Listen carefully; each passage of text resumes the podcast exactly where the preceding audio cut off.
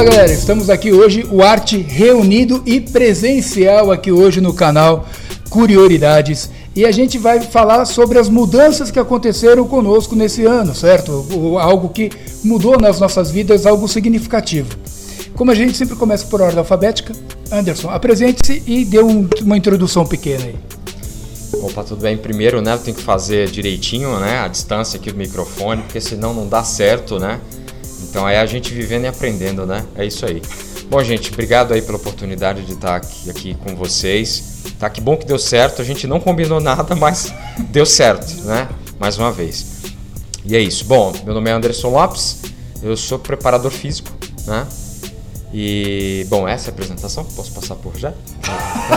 Não é essa a apresentação? Não, você já então. continua, já tem é, história. continua, conta aí um pouco então, da tá história. Bom. Então, é, o, que, o, que foi de, o que foi de diferente nesse ano para mim foi a transição da exportância, que até então era uma, uma marca que não que apenas representava o próprio Anderson Lopes como preparador físico, e hoje era uma empresa, né? É, temos estagiários, temos funcionários e aí e a gente é, é, espera é, um crescimento não é, nos negócios aí na área de preparação física. É isso. É isso aí. Rogério, sua vez então. Bom, boa, boa tarde, né? A gente está aqui pós-Natal. É, sim. Dia 20, 26, 26, né? 26, 26. E por um acaso a gente se reuniu aqui na casa dos meus pais. Tava todo mundo perto, né? Então aproveitamos e reunimos e estamos fazendo o um vídeo aqui. Tá muito baixo. Eu sou Rogério Porfírio, sou gerente de loja. É, hoje a gente aqui vai falar um pouquinho assim do, do nosso último ano aqui, 2021. 2021 para mim foi o ano que eu estou recuperando prejuízo de 2020, né? Espero que 2022 não seja assim, que algo vá para frente, né? Então, é, realmente assim, houve muito, muitas, para mim foi um ano de muitas perdas, sabe?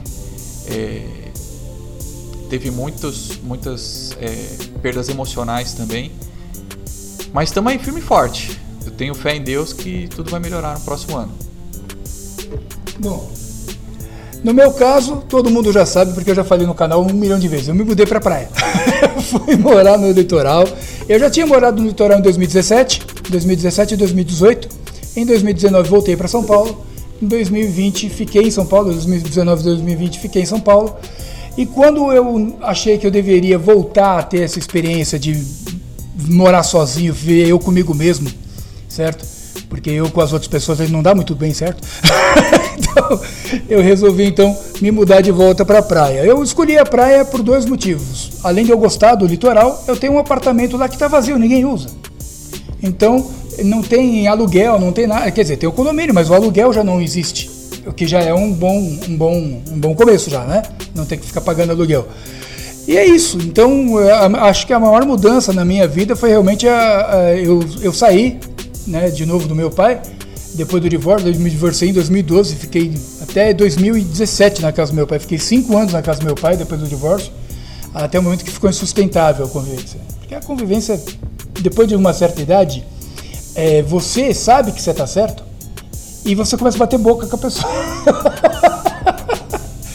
então eu falei, quer saber, eu vou embora antes que a nossa convivência fique mais difícil ainda, né? Mas então, Anderson, quando você teve a ideia de firmar a exportância como empresa mesmo e, de, e pegar funcionário, CNPJ, todo essa, esse custo que é um custo maior, né? Antes era só Anderson Lopes, agora a exportância tem um custo maior isso aí. Sim, sim, sim. É, a ideia é, eu já tinha essa ideia tá, de algum momento colocar em prática, mas é, esse período que a gente teve da pandemia aí fez com que é, eu fizesse uma oferta para minha namorada que se tornou minha sócia. Então é, ela já tinha um contato grande com essa parte de educação física, apesar de não trabalhar com isso.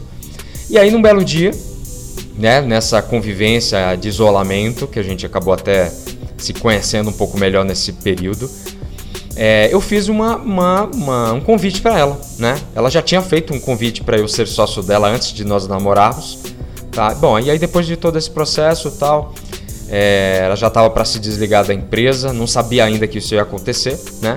Surgiu uma, uma oportunidade de fazer ter um desligamento voluntário. E aí eu fiz o convite para ela, olha, pô, eu tava pensando de montar um espaço dessa forma, assim, assado. Não temos o espaço ainda, mas nós já temos o serviço que é oferecido já de forma é, virtual, de forma presencial, com, com atendimento particular e através do, do atendimento remoto por planilha, né? Então fiz esse convite para ela e aí nós é, é, é, esquematizamos tudo por cinco meses e a partir de maio desse ano a exportância se tornou uma empresa. Né? Então não existe mais. Eu, eu já tinha um intuito quando eu criei a exportância de já ter um negócio que não ficasse vinculado com o meu nome. Porque eu sei que depois ia, ia ser uma coisa complicada, né? A não sei que eu criasse um outro nome e tal. E aí eu já tinha essa ideia, né? De crescer de uma outra forma e de já ter é, pessoas para trabalhar para exportância e a gente expandir os negócios dentro dela, né? É, e aí nós nós começamos esse processo.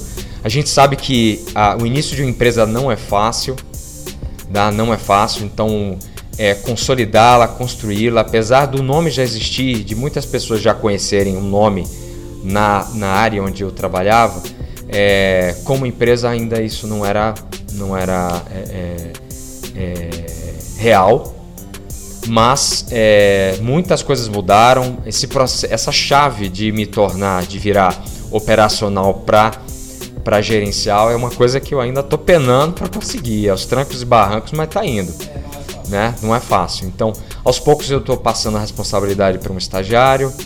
Então, tem atividades que eu ainda vou ter que manter por, por questões de recursos humanos, né? Não passe nada para estagiário, cara. Vai por mim.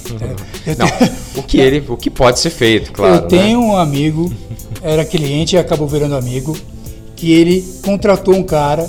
Há muitos anos atrás ele tinha contratado um cara que levou a sério a coisa e aprendeu e hoje é profissional da área. Aí, aí esse cara saiu para montar o seu próprio negócio tudo mais, ele contratou um outro sujeito para fazer a mesma coisa, né? Ensinar o cara, formar o cara tudo mais. O cara começou a fazer experiência com o trabalho dos clientes. Ele não fazia experiência com os trampos dele. Fazia experiência com o trampo dos outros. E aí chegou um momento que esse cara chegou e falou: oh, Eu vou sair. Ele não estava pronto ainda, não era profissional da área. Falou assim: oh, Eu vou sair da empresa. Saiu, foi embora. E esse meu cliente começou a ter devolução de trabalho. As pessoas começaram a devolver o trabalho. Falaram, não foi isso que eu contratei. De fato, ele mostrou o material para o cara, para o cliente, para o noivo, para a noiva, ele fazia evento social, né? Então ele mostrou o material para o noivo e para a noiva, e os caras viram o que eles viram na tela e falaram, eu quero esse tipo de serviço. Quando o DVD chega no cara, chega com as experiências do sujeito. Não chega aquilo que o noivo viu na tela e comprou. Entendeu?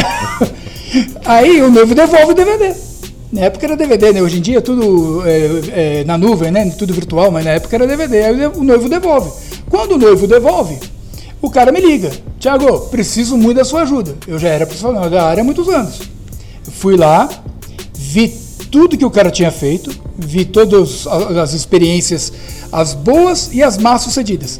Porque tinha experiência que deu certo. Falei, cara, isso aqui ficou bom, ficou bonito, mas não era o que o noivo queria, então não podia pôr mesmo tendo ficado é, bom, tendo ficado maneiro, é, não era o que o noivo queria. E a gente tem que fazer aquilo que o cara, do, que, o cara que, que dá o dinheiro quer. Não é aquilo que eu acho bonito. Né? Isso aí eu aprendi com o Itamar, aliás, faz tempo que eu não falo com o Itamar, nem sei se ele é inscrito, mas for inscrito. Itamar, um grande abraço para você, cara. Você sabe que eu admiro muito você pela sua história. Mas assim, uma coisa que eu aprendi com o Itamar foi isso. O Itamar virou para mim e falou assim: Tiago, eu gosto muito dessas coisas dark, spa, não sei o quê, mas o cliente gosta de coisa light. Eu não tenho que fazer aquilo que eu gosto. Eu tenho que fazer aquilo que o cliente gosta, ele que está pagando. Claro, claro. E é, muita gente, e é isso que muita gente que mexe com design, vídeo, essas coisas, não entende. Cara, o cara, processo criativo. Não, irmão, processo criativo a partir do momento que você começa a receber o dinheiro e escuta o seu cliente. Aí você pode criar o que você quiser. É, isso eu até posso.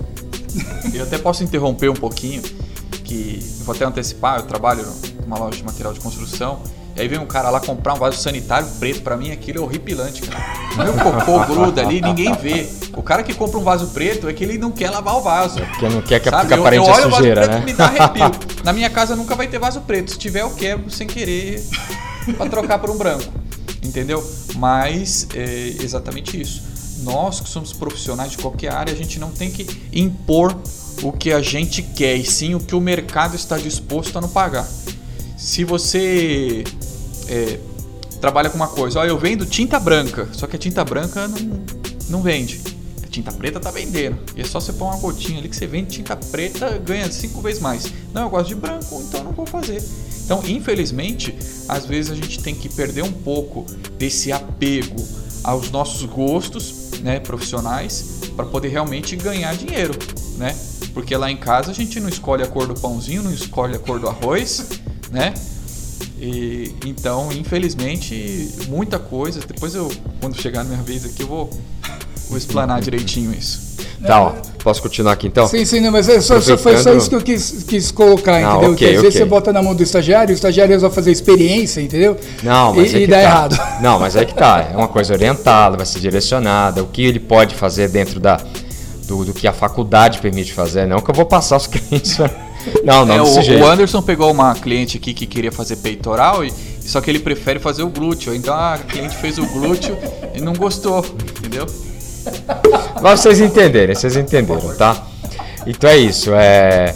Então a gente tá, tá nesse processo, tá? Esse é o primeiro estagiário, o Edson, o nome dele. E aí logo logo teremos outros, porque é, a, gente, a gente planeja né, um crescimento aí é, para os próximos, pros próximos meses, né? E eu quero contar uma outra coisa também que foi uma mudança grande para mim, tá? Eu depois que me separei em 2018, eu fui morar sozinho, tá? Mas eu não estava morando num apartamento que era meu, poderia dizer, poderia dizer que era meu e tal. E tive vários vários períodos aí que eu fui em lugares diferentes para para poder ter um canto lá para poder dormir, me alimentar e tal. E aí meu pai no último ano, no ano retrasado, né, antes da pandemia, ele resolveu voltar para cá e ele foi morar comigo. Nós moramos por um ano, a experiência foi maravilhosa, mas o meu custo com ele aumentou comparado ao que eu estava gastando sozinho, né? Então foi ótimo, tal. Ele voltou para Salvador, foi ajudar minha mãe num, com um tratamento aí para ela parar de fumar. E aí a pandemia veio e aí já viu o que aconteceu, né? Aí ele ficou por lá, fiquei sozinho. Só que eu não estava me sentindo bem no lugar onde eu morava, porque fazia sentido quando ele estava lá comigo. E aí aquilo me, me eu ficava agoniado com essa questão, né? Então finalmente no final, é, no mês passado, eu consegui fazer essa mudança. Fui para um lugar menor, um lugar que eu estou me sentindo que é meu, tá? Estou montando do meu jeito. é, eu sinto que o espaço é meu, que eu pertenço a esse lugar de fato. E assim foi um desafio fazer essa mudança, mas é, finalmente eu tomei de novo as rédeas da minha vida, porque até então no outro apartamento é, eu não me sentia desse jeito, tá? É isso. O outro apartamento era ótimo. Você ia na janela assim, você tinha a vista da floresta amazônica, tá ligado? Era sensacional. Eu adorava a vista do ônibus. Porque não tinha vista, era só mato. Você saía. eu morro da Rocinha. Agora eu moro no lugar onde o vento faz a curva. Olha só, cara, que maravilha. Bom, é, quando começou a pandemia, logo nos primeiros meses, né? é, em dia 1 de junho que eu fui efetivamente mandado embora, porque a gente ficou é, trabalhando em home office e esse home office até que rendia muito mais, mas os clientes em si não estavam trabalhando, né? Os clientes em si não tinha demanda. Eu trabalhava com empresa de, de, de ônibus, então não tinha transporte passageiro. Então o que, que aconteceu? Os três primeiros meses ninguém pagou nada. A empresa falou assim: ó, a gente ainda vai mandar vocês embora. Vocês aí vão ter o seguro-desemprego, né? Tenta se segurar como é que dá aí, porque nem a empresa sabe como que vai ser. E logo que a empresa é, desligou é, 90% do quadro de funcionários, eu falei, ó, cara, eu já estou numa idade que eu não posso ficar brincando, né? Então eu vou correr no mercado de trabalho aí, na pior das hipóteses, quando eles chamarem de volta, eu estarei lá, né? Já logo em seguida apareceu aqueles empregos mirabolantes, né? Que, fala assim que você vai ganhar. Pra você ter ideia, o primeiro emprego, eu- eu- o cara me prometeu 28 mil reais no, por, mês, Por mês. já no primeiro mês, tá? E, e- Não dá pra confiar. né? e assim, realmente a, a empresa não, não, deu- não dava respaldo nenhum.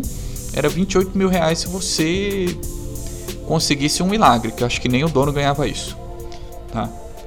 Aí eu comecei, como eu venho desde 2003 da área de tecnologia, eu trabalhava com projetos de tecnologia, uma das maiores empresas de TI do, do Brasil, né? E, e aí de repente você se vê nessa situação, então você começa a apelar. E eu fui tentar trabalhar numa coisa que é meu hobby. E aquilo que a gente falou, o hobby, na maioria das vezes, não dá dinheiro. Eu queria conciliar meu hobby com o meu sustento. Não durou um mês. É, aí logo eu, cons eu consegui esse emprego nessa loja de material de construção porque era um dos clientes meu lá da, da empresa de tecnologia que eu saí. E ele falou: Ó, oh, eu tô com uma vaga aqui, você quer vir? Eu falei: pô, bacana, vou, né? Só que a gente vem com uma cabeça e na prática é outra, né? Então, assim, muitas coisas ali que eu já tô há um ano e quatro meses não não realizou, né? É, tá difícil também a por incrível que pareça, o ramo de material de construção no meio da pandemia foi um dos que mais cresceram, né? Porque o pessoal, por ficar em casa, chega assim: ah, tem que pintar ali, vamos reformar aqui. Então, tudo aquilo que estava acumulado começou a, a, a gerar um, uma atividade econômica muito grande. Então, a demanda subiu. Porém, os custos. Os custos subiram, eu tô, segurando ele. Tá? Anderson, você tá ansioso aí? Que que... Ah, não, deixa eu falar, tá?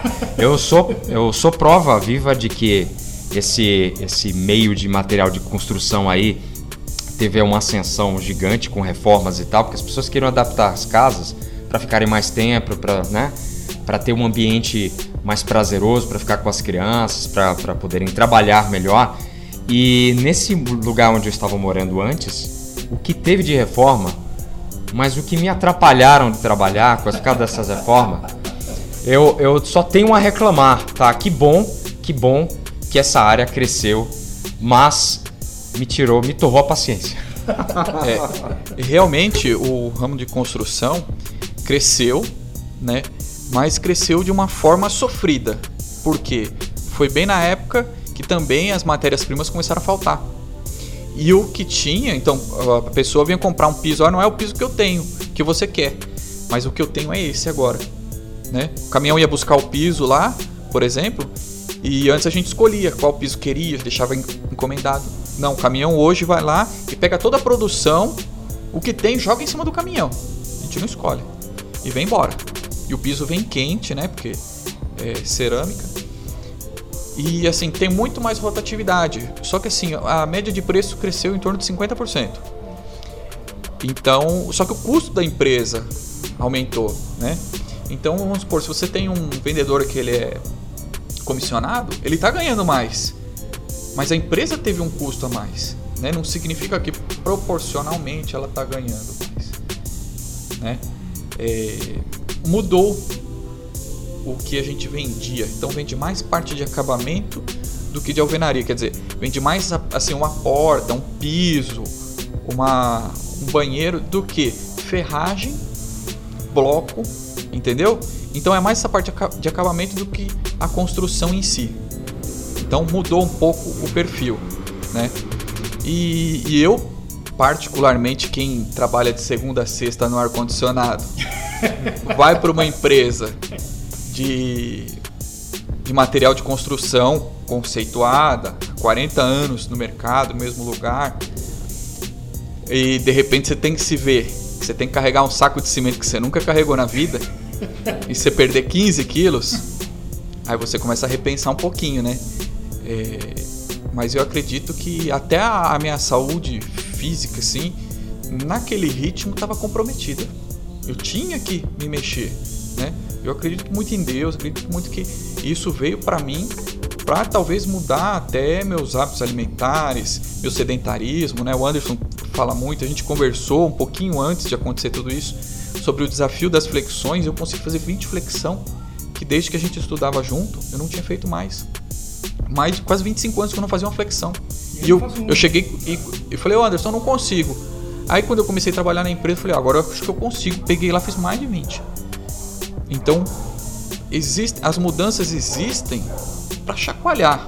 Chacoalhar, ó, sai da sua área de da sua zona de conforto e vai à luta. Então, infelizmente, a gente estava muito acomodado, estava muito bom, assim, tava a festa tava bacana. Quando colocaram a música ruim, aí ninguém quer dançar, né? Mas infelizmente as contas continuaram vindo, né? é, eu tive que mudar de casa, né? Porque o IGPM subiu, o aluguel começou a subir, né? E ia subir novamente já. Então eu mudei de casa, saí de um condomínio que você tinha um contato com os vizinhos muito frequente, isso me incomodava um pouco, né? Por causa da pandemia, que nem tinha um vizinho do lado que, que teve Covid, ele andava em todo. Ele, ele estando em isolamento, ele ficava andando dentro do pátio com os filhos dele, então isso me incomodava. É, nos últimos dias que eu estava lá, um vizinho de parede é, faleceu. Eu corri lá, segunda-feira, 5 horas da manhã, corri lá. Ele teve um infarto fulminante e era suspeito até de Covid. Eu fiquei em isolamento.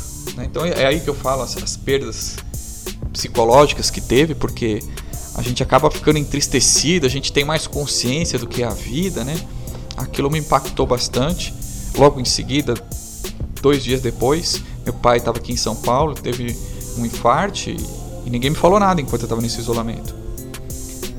E logo em seguida eu mudei de casa e a gente pensa que não, não engrena. Mas a gente não fala essas coisas para não preocupar o cara, porque o cara, tá, o cara já está em isolamento, já está com suspeita de Covid e tudo mais. Aí chega, viu, teu pai teve um infarto. O cara vai querer sair do isolamento no mesmo, no mesmo, no mesmo instante, né?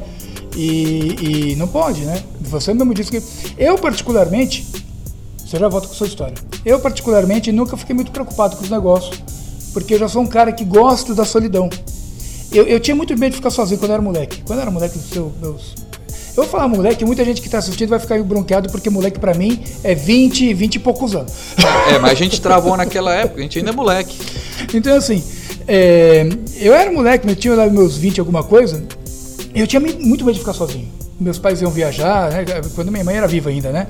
Eles iam viajar, minha irmã ia para outro lugar, minha irmã sempre gostou muito dessa coisa de ficar no campo, Hare Krishna, essas coisas. E meus pais iam para o litoral e às vezes eu ficava sozinho em casa. Eu nem no quarto eu dormia, eu ficava na sala, pedia pizza, essas coisas, né? Não, eu tinha medo de ficar, ele deixava a TV ligada constantemente para ter barulho em casa, para, né? Um medo desgraçado de ficar sozinho. De uns tempos para cá, eu aprendi a lidar com a solidão e transformei em solitude. Não sei se você sabe a diferença de solidão e solitude. Para quem não sabe, vamos lá, professor, professor é uma merda, né, cara? Tudo que ele fala ele tem que explicar, né? Vamos lá. Você sabe escrever a aula também. Vamos lá. Então, solidão, quando você está sozinho e não gosta, se sente realmente abandonado, sozinho, triste e tudo mais. Solitude é quando você está sozinho e aprecia a solidão, aprecia o silêncio, não faz questão de ter outras pessoas do seu lado.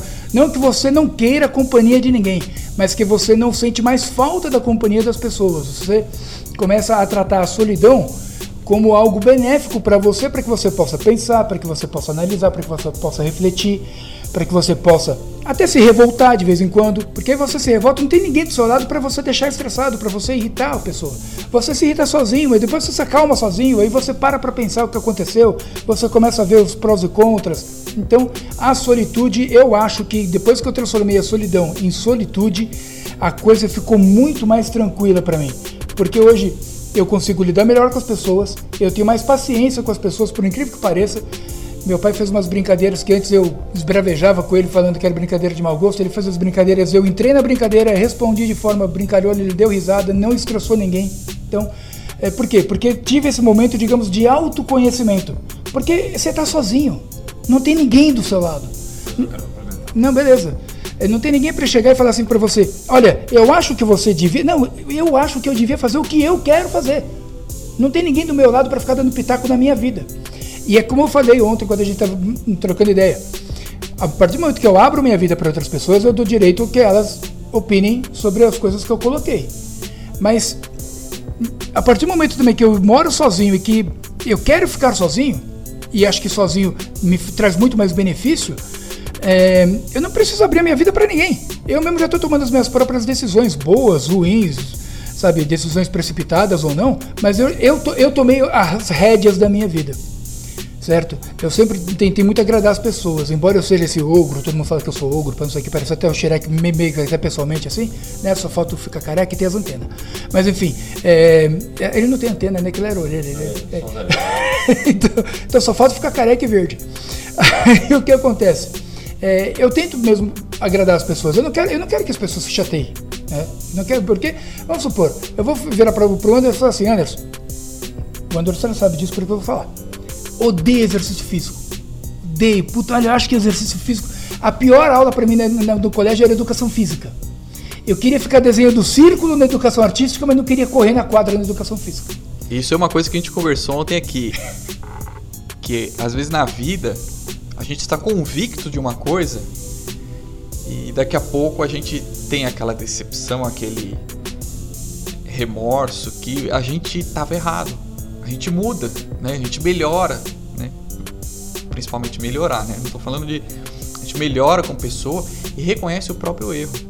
Né? É por isso que muitas, muitas pessoas caem em depressão, porque é, quando chega num determinado ponto da vida que vê que não, ela não está mandando em tudo, ela não tem tudo sob controle, ela cria consciência do que está acontecendo ali, ela começa a dar aquela murchada, mas aquela murchada é maturidade. Pô, não sou eu que controlo, as coisas não são tudo ao meu favor, né? Uma coisa que me aconteceu agora por último, né? Porque sempre a gente está aprendendo, sempre está amadurecendo. Eu era muito preocupado em agradar as pessoas, né? Então eu era muito preocupado, Thiago, em deixar as pessoas confortáveis. E, e nem é sempre isso que as pessoas querem, entendeu? Às vezes a pessoa até procura o confronto com você e eu chegava assim, não, fulano, ó, não é assim. E eu caí num, num meio que é muito diferente do que eu fui criado até hoje. Em que as pessoas, elas não estão procurando isso. E o que, que aconteceu? Eu comecei a ver, puta, cara, eu não me encaixo aqui, né? Não é possível que essa situação. Até uma hora que eu falei assim, ó, agora. Agora fudeu. Entendeu? Agora fudeu. Eu sempre abri a geladeira de casa, graças a Deus, não é aquela fartura, mas nunca faltou nada.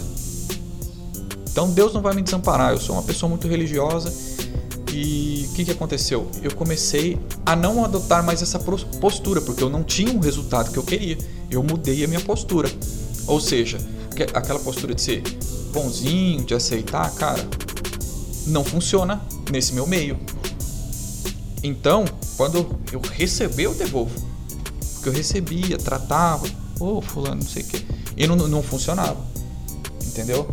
Então isso é uma das coisas que talvez se eu tivesse até se não tivesse a pandemia eu tava eu não tinha percebido esse esse lado do mundo. Então a gente tem que estar tá sempre mudando, a gente muda de opinião, a gente muda de gosto, né? E mas assim, sempre visando ter um bom caráter, né? Que é aquilo que é respeitar as pessoas, ser uma pessoa amável, né? Não roubar, não mentir, como é que é que você falou ontem? Não roubar, não mentir, não matar. Ah, matar, matar formiga sem querer, pode ser. Mas. É, depende, né? Depende do, do, Exatamente, depende do contexto. Eu tenho vontade de matar meia dúzia de negro que vai pra praia de tocar funk no último voo. Bom, eu acho que eu já contribuí bastante com o vídeo aqui. Eu acho que sim também. Queria complementar a coisa Não, o que eu ia complementar foi o que você falou aí sobre, sobre a solidão, né?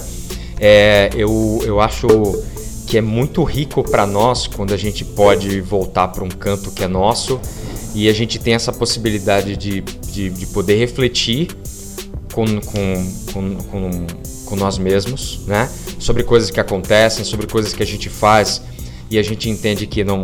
Pô, tem uma palavra que eu coloquei ali na conversa que não foi, não foi tão boa assim. Pô, peraí, ó. Pô, eu refleti, pô, eu falei uma coisa que, pô, se eu tivesse no lugar da pessoa, será que eu ia é, gostar de escutar aquilo, né? E, e, e, o que eu vivo hoje é uma, é uma tá entre solitude e solidão, tá? Porque assim, por mais que eu, que eu goste, por mais que eu respeite essa questão do, do, do ter o meu próprio espaço, eu sinto vontade de me relacionar com outras pessoas. Tanto é que eu tenho minha namorada por isso. Mas a nossa relação, ela só é rica, ela só funciona. Ela tem os filhos dela que moram com ela, ela tem o espaço dela que ela pode também ir, ir até lá, refletir, é, muitas vezes ficar sem fazer nada, é, fazer alguma coisa que ela, que ela goste dentro do espaço dela. E eu respeito esse espaço que é deles. Tanto é que eu sou muito bem-vindo, eu tenho uma chave do apartamento, ela tem a chave do meu apartamento. E, e a gente tem um, um, uma, um laço de confiança muito grande nesse sentido, né? E, e, e, eu sinto que, que eu, hoje é, eu entendo que, que para eu ter uma relação ela tem que ser desse jeito, porque senão ela não funciona. Pelas experiências que eu já tive com casamentos, porque hoje eu sei o que eu não quero mais para mim. E o que eu não quero mais é, só, só, só tem chance de acontecer se eu estiver vivendo debaixo do teto com a mesma pessoa, com uma outra pessoa, né? É, terminou? Ok, não, terminei. Terminou? Não, tá. é, essa coisa de não querer mais foi uma coisa que eu conversei com uma amiga minha que ela também estava separada na época. Hoje ela já está casada de novo, já tem outros filhos e tudo mais. Mas na época ela separou e ela, e ela ficou uns dias na casa do pai para poder acertar a própria vida até poder tocar, tocar o barco, né? Acho que acontece, acho que é meio comum, né? O cara se separa, ele não tem para onde ir. Aí, um amigo meu, não, um amigo meu foi para um hotel. Não sei. É, você não passou por isso, né? Não sei, ainda não. Esperamos que não passe, não passe nunca, que é muito estresse.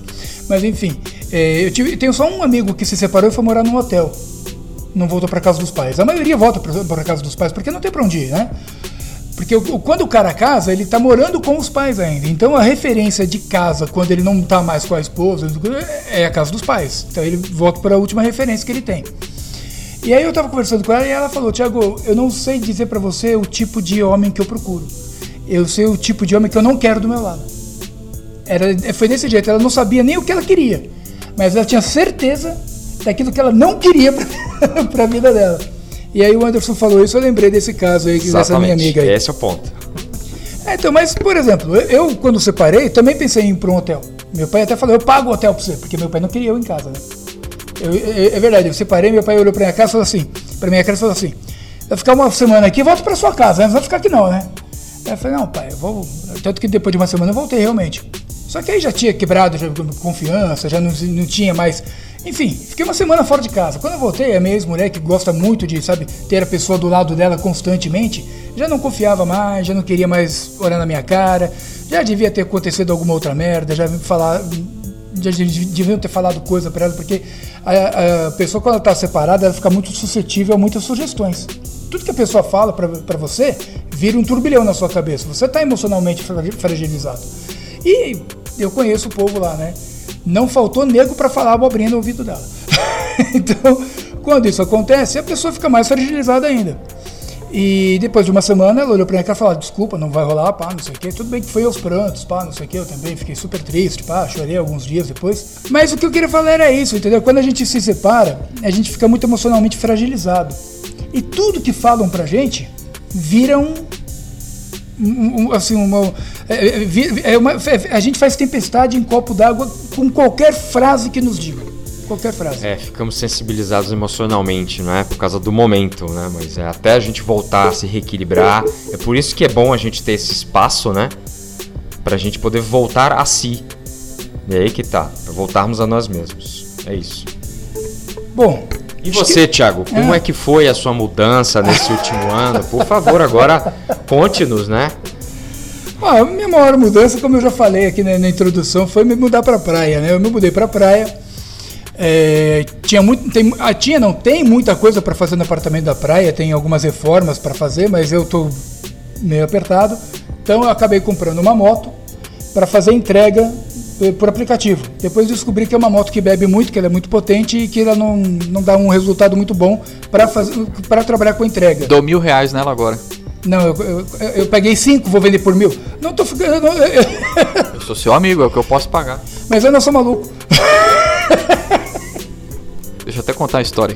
O rapaz que trabalhava comigo, é, ele tava vendendo a moto para um, um, outro colega. Só que os caras não falaram nada de preço. Aí um cara chegou lá e entrou, nossa, a moto do cara é 4 mil reais de tabela. E os caras lá, não, mas e aí, pra você ver como é que você vai fazer, não sei o que. Eu passei assim, amigão, mil reais, pode deixar lá em casa. virei as costas, fui embora. Aí ele saiu mais cedo, porque ele tava comprando uma outra moto. Quando eu chego em casa, ele parado com a moto lá, ó, oh, a moto é sua. Ah, o cara não sabia Eu não tinha os mil, eu não tinha os mil. Falei, só que sabe o que acontece? Eu não tenho os mil agora. Espera uns dias. Eu levantei o dinheiro. Cara, que deu certo. A moto tinha umas coisas pra fazer também. Ele sabia que a moto era um pouquinho difícil de mercado, mas foi assim. Foi bom para mim, foi bom para ele, porque eu gastava 400 reais de gasolina por mês, comecei a gastar 40. E agora com a pandemia, com essa alta de combustível, a motinha aumentou usando ela até para levar minha filha na escola e tá é o que tá equilibrando, porque a minha renda em si ela diminuiu e o custo de vida aumentou. Então, assim, a gente já, eu sinto que já era apertado, cara, baixou mais dois botão para menos. Então, a moto que eu comprei, eu comprei primeiro porque eu viajo muito e eu preciso de uma moto potente, tanto, né, primeiro pela minha estatura, depois pelo meu peso. Uma moto fraca, ela sofre muito, força muito o motor para que eu possa usar. Eu tinha uma 125 que, pelo amor de Deus, em quarta ela estava berrando, em quinta ela começava a dar para trás. A minha moto tem 50 cilindradas. Pois é, então, a minha tá um pouquinho mais. Mas, assim, se eu, eu tinha uma 125 que quando eu botava em quinta, se eu tivesse numa subida, ela descia. Ela não tinha força para continuar. Então, é, eu preciso de uma moto potente. Então, eu comprei uma moto mais potente por conta disso. Acontece que uma moto potente, ela bebe. Bebe mais que uma moto simples. Então, todo mundo falou para mim: Ó, oh, Tiago, essa moto aí não compensa fazer entrega, pá, não sei o quê. Ah, beleza. Só que ontem, tudo bem que eu não vim com a moto hoje, porque você detectou um problema no amortecedor e resolvi deixar indo em casa. Né? Amanhã, segunda-feira, eu já levo no seu Mário, já, Mário não, seu Vitor, lá no seu Vitor, que é uma loja de moto, peça e mecânica lá perto de casa que ele resolve. Mas, ó, seu Vitor, paga nós. Enfim. É, patrocínio, patrocínio aí. A gente aceita patrocínio de qualquer coisa. Mas aí amanhã eu levo no mecânico, é uma loja de autopeça e mecânica no mesmo espaço. O cara vai trocar o amortecedor. Mas ontem eu enchi o tanque, já tinha um pouco de gasolina, gastei acho que 30 reais de gasolina, né, para deixar o tanque cheio. Fui até a casa da minha ex-mulher, que do meu pai até lá é meia hora. Voltei de lá mais meia hora, mais um pouco, uns 20, 23, 24 minutos para vir para cá. Depois voltei para casa do meu pai. Então eu andei com a moto mais de uma hora e meia e o tanque continua continua bom. O, o, ponteiro da gasolina não abaixou muito. Baixou um pouquinho, obviamente, né? porque você anda mais de uma hora com, o carro, com a moto, ela baixa um pouquinho, mas não baixou muito. Então, de repente, essa moto não está mexida, não está tunada, está original e ela não é rápida, ela é potente. Existe uma diferença entre potente, potência e rapidez. Ela é potente, ela é forte, ela aguenta, ela tem toque, ela puxa bem. Bom, eu peso mais de 120 quilos, ela não reclama, a outra chiava, a outra não queria nem sair em primeira. Por isso que ela morreu, né? Por isso que ela morreu. Né, naquela lá, na verdade, bicho, eu, é, eu fiz uma burrice sem tamanho. Eu, eu, eu, só perdi aquela moto porque eu estava na praia, fiquei o dia inteiro trabalhando, fazendo coisa. Mexendo no móvel de lugar, gravando vídeo. O dia inteiro, não, não descansei nem um minuto de tarde. À noite resolvi viajar. Catei a moto, ah, vou viajar para São Paulo. E fui. Cheguei na Bosque da Saúde eu já, e, eu, eu vim com sono a serra toda. Cheguei na Bosque da Saúde e cochilei em cima da moto. Eu cochilei cinco minutos. Caí. O cara dormindo não tem equilíbrio.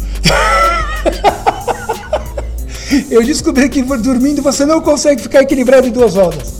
Eu cochilei em cima da moto. Coisa que não...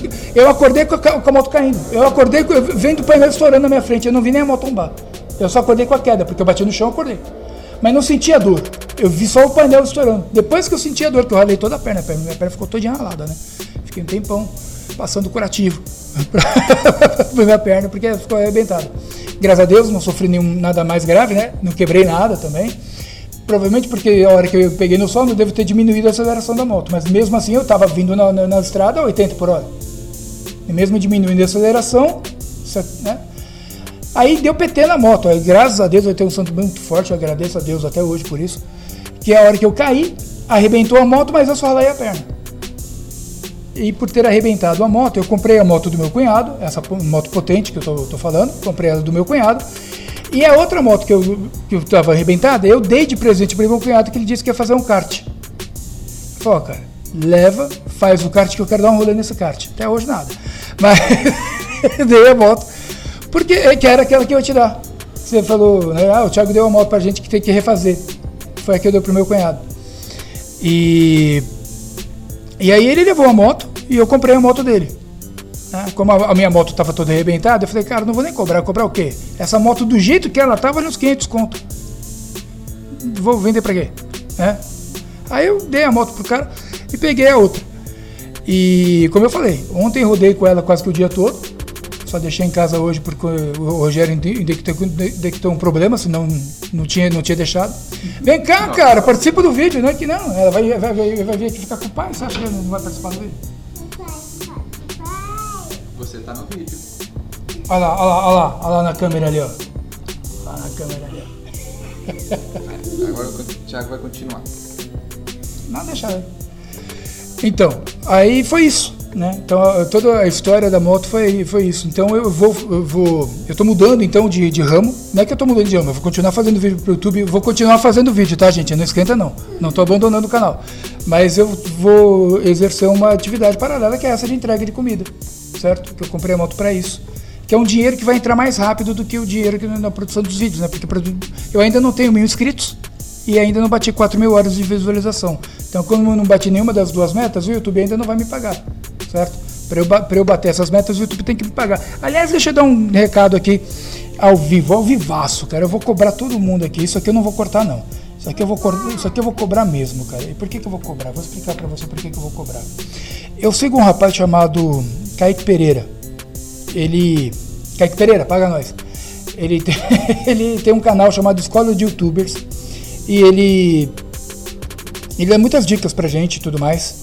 E aí, eu fiz uma descoberta que é por isso que meu canal não cresce. O YouTube ele passa três filtros de, de, de, de no Analytics para poder indicar o seu canal. Então, quando você grava um vídeo, qual é o primeiro filtro? Ele manda o, o vídeo para todos os inscritos, para todos eles, né? Tchau, Helena. Tchau. ele manda o vídeo para todos os inscritos. Se os inscritos assistem o vídeo, ele passa para o segundo filtro, que é mandar os vídeos para as pessoas da sua região, porque o algoritmo vê a sua localização, né? E aí, se você passa no segundo filtro, ele vai para o terceiro, que é uma coisa mais global. Se os inscritos não assistem os vídeos, o, vídeo, o canal nem passa pelo primeiro filtro. Eu vou mostrar para vocês aqui, ó, tempo de exibição dos, dos vídeos. Inscritos 2,7%, não inscrito 97,3% não inscritos assistem mais. As pessoas que. Né, esses 97,3%, que deve ser 4, 5 pessoas, não é muito mais que isso, eu não tenho muitas visualizações. A média do, de visualização do meu canal é de 30, 30 pessoas, 40 pessoas, no máximo, certo? Essa é a minha média. É uma média bosta, falar isso até é degradante pro meu canal, mas é verdade. eu não vou trabalhar com mentira. Então, assim, é, as pessoas assistem muito pouco o meu canal. Muito poucas pessoas assistem. Esses 97, vai, vamos supor que seja 20 pessoas. Se essas 20 pessoas se inscrevem no meu canal, já é um. Já é um up interessante, entendeu?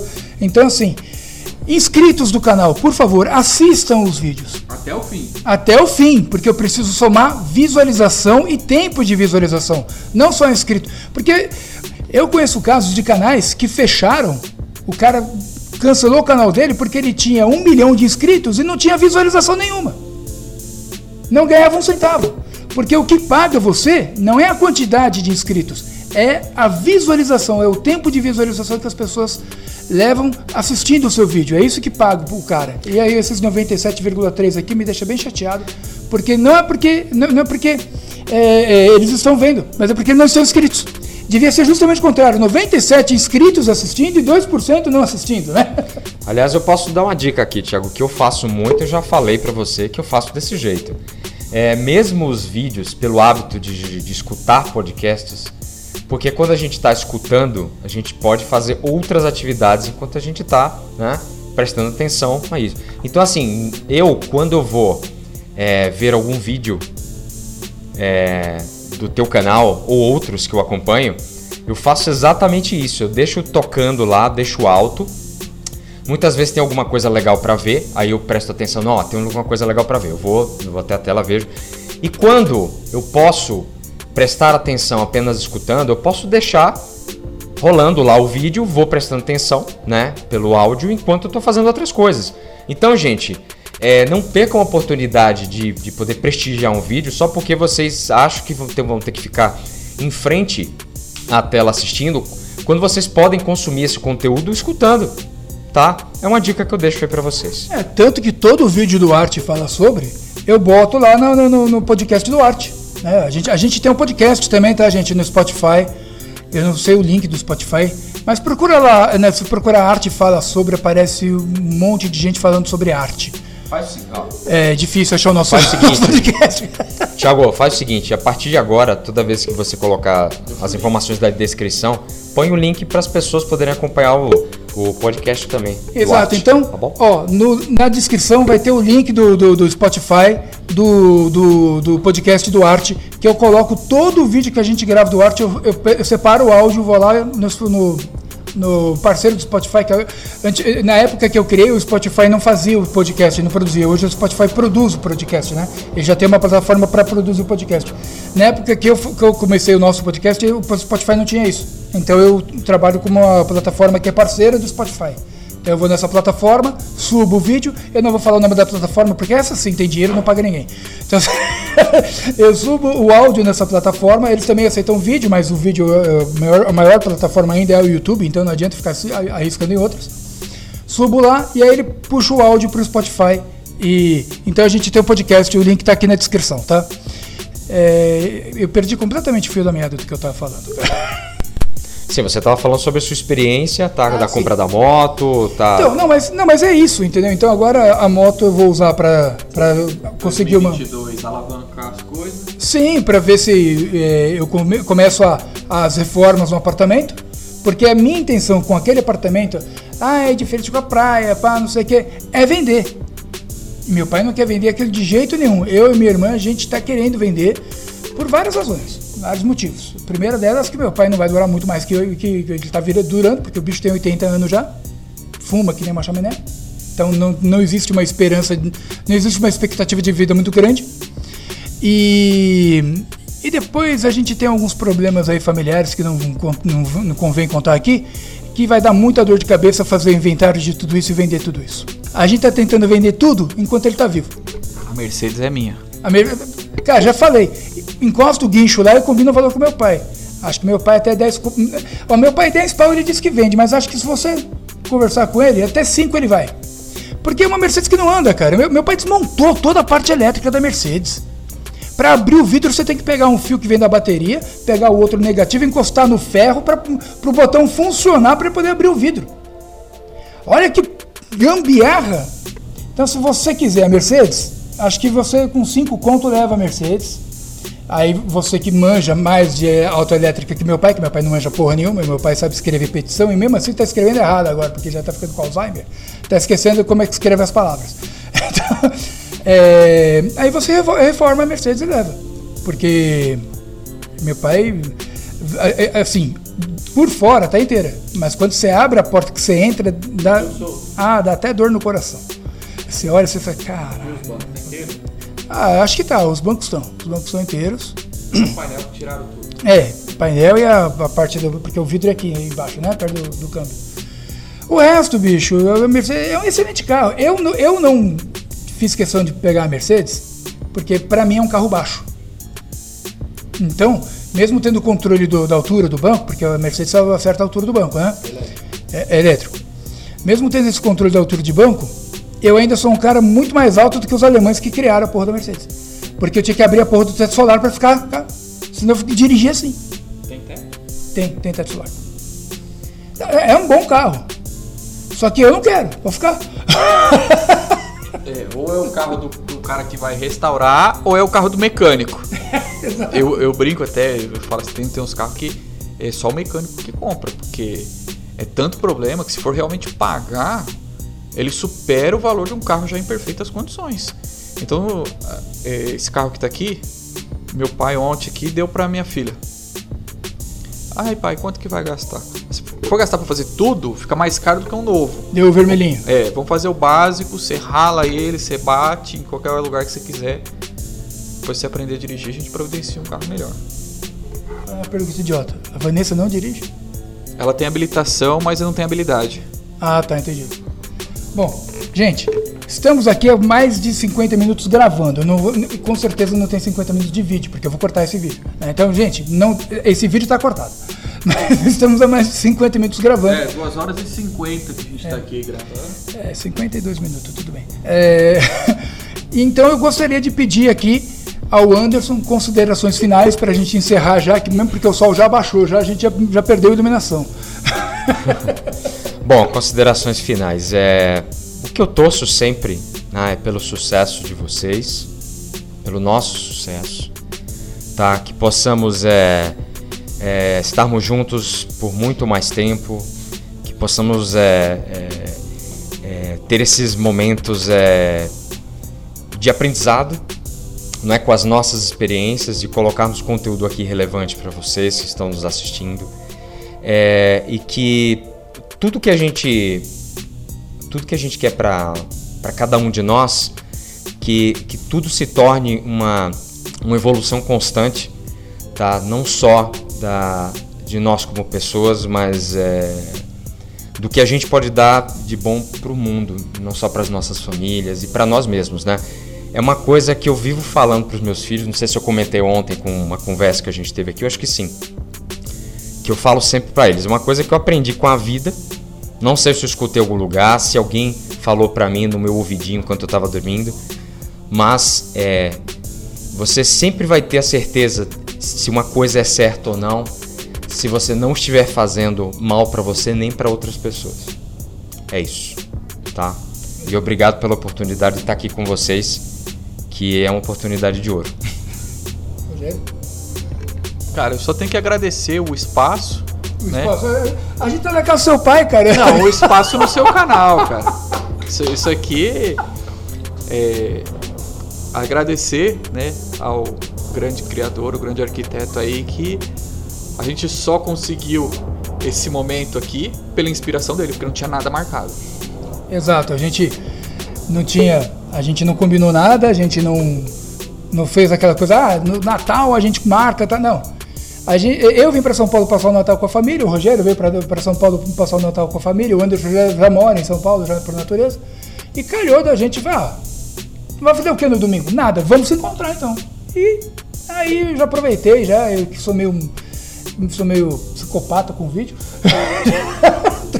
trouxe o material e ah, vamos gravar alguma coisa aqui e, e, é sempre um prazer enorme. E quem vai agradecer agora o espaço sou eu, porque o seu pai gentilmente deixou de usar esse quintal maravilhoso aqui, tá todo mundo lá dentro da casa para não atrapalhar a gente e a gente está usando aqui esse espaço aqui com uma bela churrasqueira, um belo quintal. E a gente está aqui gravando aqui na casa do pai do Rogério. Muito obrigado. Agradeço. é. E, gente, agradeço vocês também que assistiram o vídeo até o final, tá? Para eu saber que, quantas pessoas assistiram o vídeo até o final, faz o seguinte: deixa uma hashtag aí colocando assim, é, hashtag arte, pronto. Hashtag arte 2022, porque a gente volta o ano que vem. Certo? Então deixa uma hashtag aí, arte 2022, para eu saber quantas pessoas assistiram o vídeo até o final, beleza? Bom, gente, um grande abraço. A gente se vê no próximo vídeo. Fiquem com Deus e até a próxima. Falou, gente. Um abraço. Tchau, tchau.